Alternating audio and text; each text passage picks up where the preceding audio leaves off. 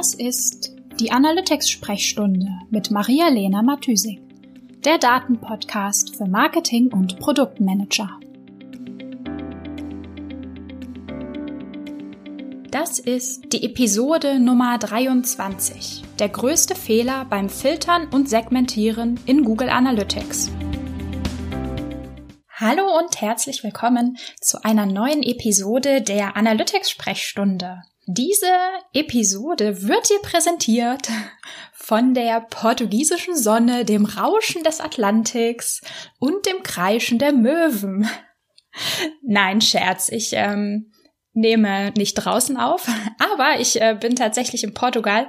Ich habe mir nämlich ähm, überlegt, dass ich eigentlich keine Lust habe auf den Berliner Winter und habe kurzerhand meine ähm, Arbeitsbase mal nach Portugal verlegt. Und ähm, ja, wie das immer so ist, man braucht ja eine Zeit lang, bis man so seine ähm, produktive Arbeitsumgebung geschaffen hat.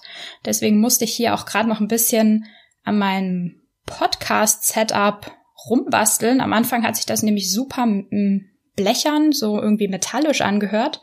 Ich war mir nicht sicher, ob das irgendwie ein Fehler im Laptop beziehungsweise bei meinen Einstellungen ist oder am Zimmer hier liegt. Aber ich hoffe, wir haben das jetzt gefixt.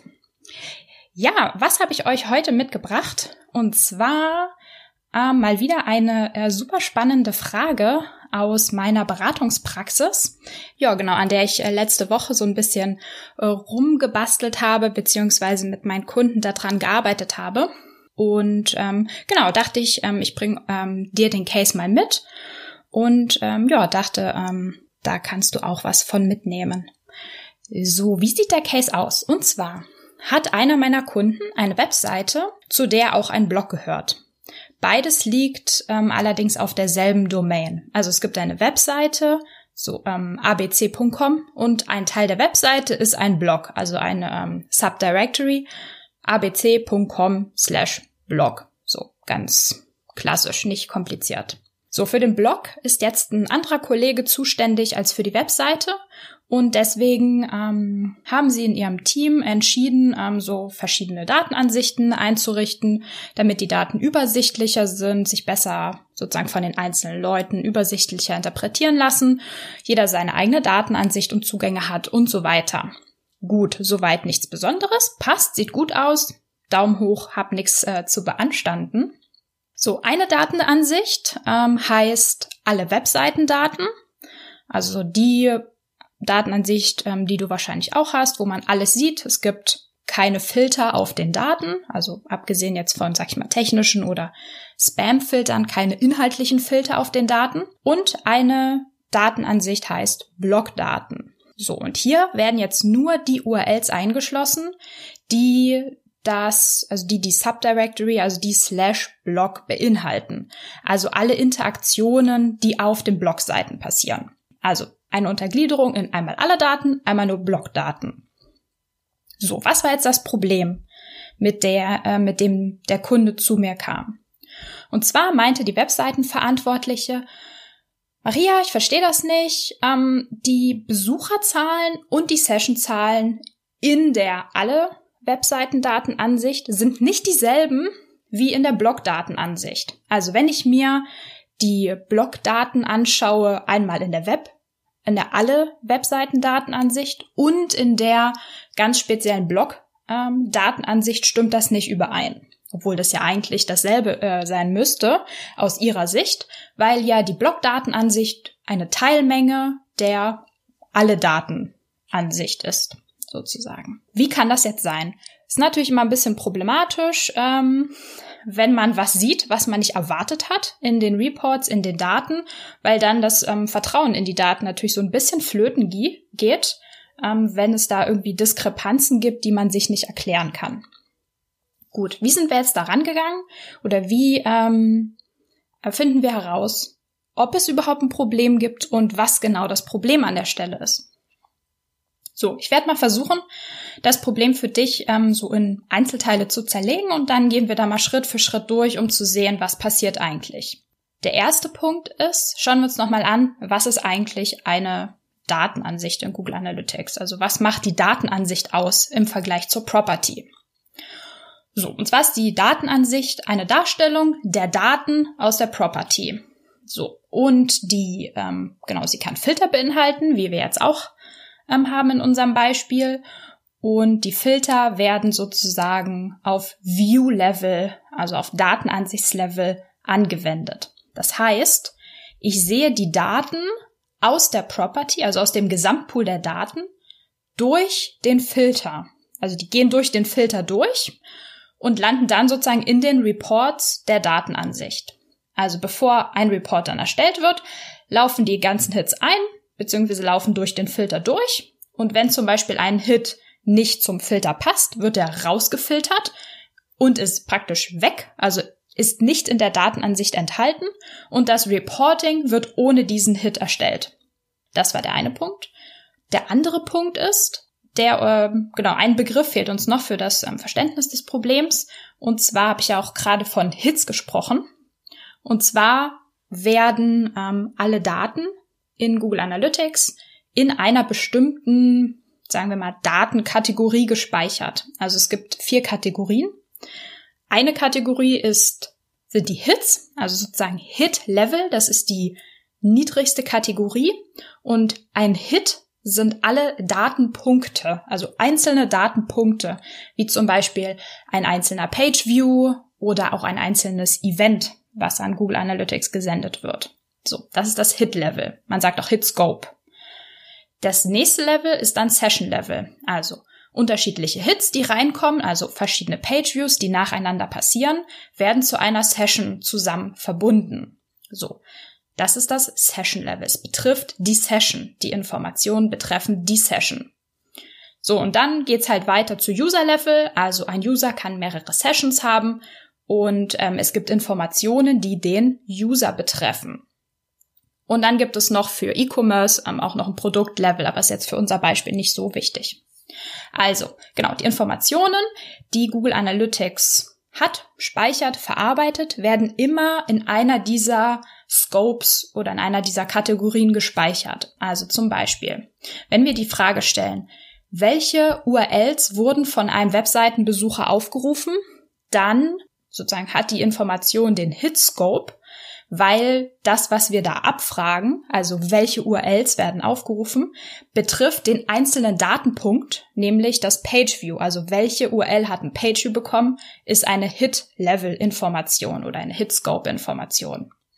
Und wenn wir zum Beispiel fragen, wie viele wiederkehrende Nutzer hatten wir auf der Webseite, dann ist das eine Information auf dem User-Level, weil es die User betrifft. Also das waren so die Basics, die wir dafür brauchen. Und jetzt kommen wir nochmal wieder zurück zu unserem ähm, Datendiskrepanzenproblem. Und zwar hat die Block-Datenansicht einen Filter, wie, wie schon gesagt, der nur bestimmte Hits in die Reports reinlässt. Nämlich die URLs, die dieses Slash-Block beinhalten. Und aus diesen Hits werden dann die Sessions und die Nutzeranzahl berechnet. Während auf der anderen Seite die alle Webseiten Datenansicht beinhaltet erstmal alle Hits, weil die View ja kein Filter hat und nur bestimmte ähm, URLs reinlässt, sondern es sind alle Webseitendaten. Also wir sehen hier erstmal alles, nicht nur den Blog-Traffic, sondern alles. Und auf Basis von diesen allen Hits, also der Gesamtmenge der Hits, ohne Filter irgendwas, werden die Metriken berechnet.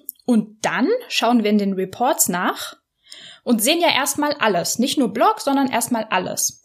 Und wenn wir jetzt wissen wollen, ah ja, okay, ich habe hier alle Daten in meiner alle Webseiten Datenansicht und ich möchte jetzt herausfinden, wie viele Besucher denn nur den Blog gesehen haben oder wie viele Besucher waren denn auf dem Blog. So, dann könnten wir uns zum Beispiel ein Segment erstellen und uns fragen ähm, oder das Segment so definieren, ähm, dass es ähm, genau, dass es die Definition hat. Ich möchte alle Nutzer sehen, die eine URL aufgerufen haben, die slash blog beinhaltet. Also das ist jetzt zum Beispiel das, was ähm, meine Kunden auch gemacht haben. So. Und jetzt sehen wir, dass wir an dieser Stelle auf User-Level filtern, weil wir ja fragen oder wir wollen uns anzeigen lassen mit dem Segment alle Nutzer, die eine URL so und so aufgerufen haben.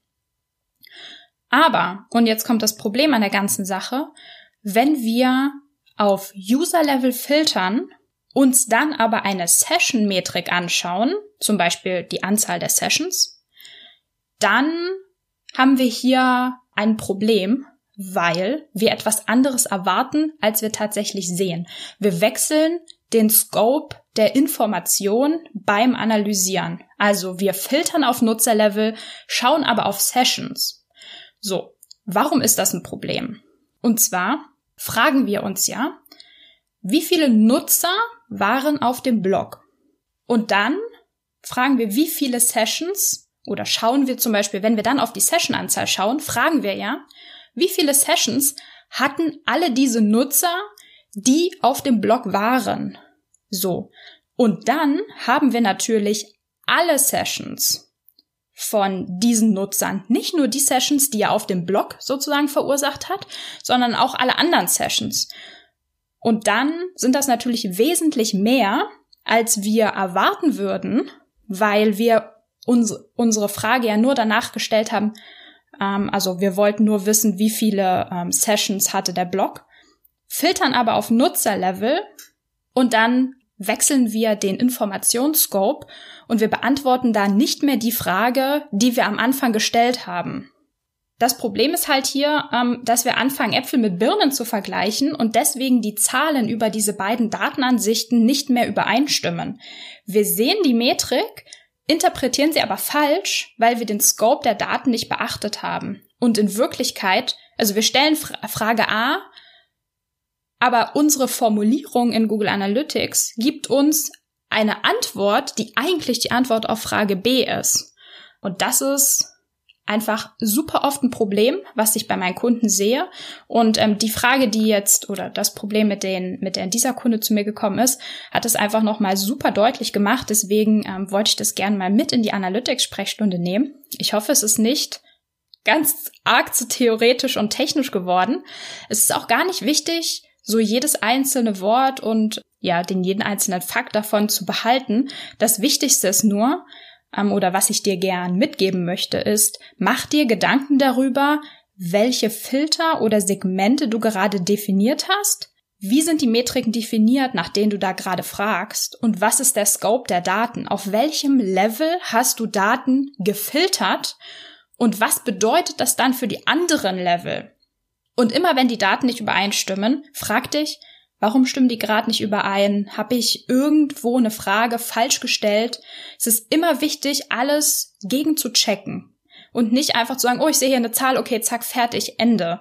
Immer, immer zu hinterfragen, kritisch zu bleiben, was genau wollen die Daten mir hier gerade sagen? Was genau habe ich getan? Was habe ich gefiltert, segmentiert, um dieses Ergebnis zu bekommen? Ja, Ich hoffe, ich konnte dir ähm, einen kleinen Wissenshappen mit auf die Ohren geben und du konntest neben dem ähm, Abwaschen, Kochen oder was auch immer du beim Podcast hören äh, so alles machst, dich ein ähm, bisschen mehr in die Webanalyse und in die Datenstruktur von Google Analytics reindenken. Ja, mein Ziel mit der Analytics-Sprechstunde ist ja, dir Input in möglichst kleinen Häppchen zu geben, ähm, damit du dir Schritt für Schritt ein gutes, besseres, ähm, neues Verständnis ähm, für die Daten entwickeln kannst. Ich hoffe, das ist mir ein Stück weit gelungen. Falls ja, falls nein, ich freue mich immer ähm, über Feedback zu den Episoden. Also gerne E-Mail über LinkedIn, what's or ever. Äh, Feedback an mich. Ja, und in diesem Sinne, bis zur nächsten Woche und zur nächsten Episode der Analytics-Sprechstunde. Ciao, ciao! Die Shownotes findest du wie immer unter analyticsfreak.com slash podcast. Ich würde mich außerdem mega über Feedback jeder Art freuen. Also schreib mir gern eine Mail an maria at analyticsfreak.com oder über meine Social Media Kanäle.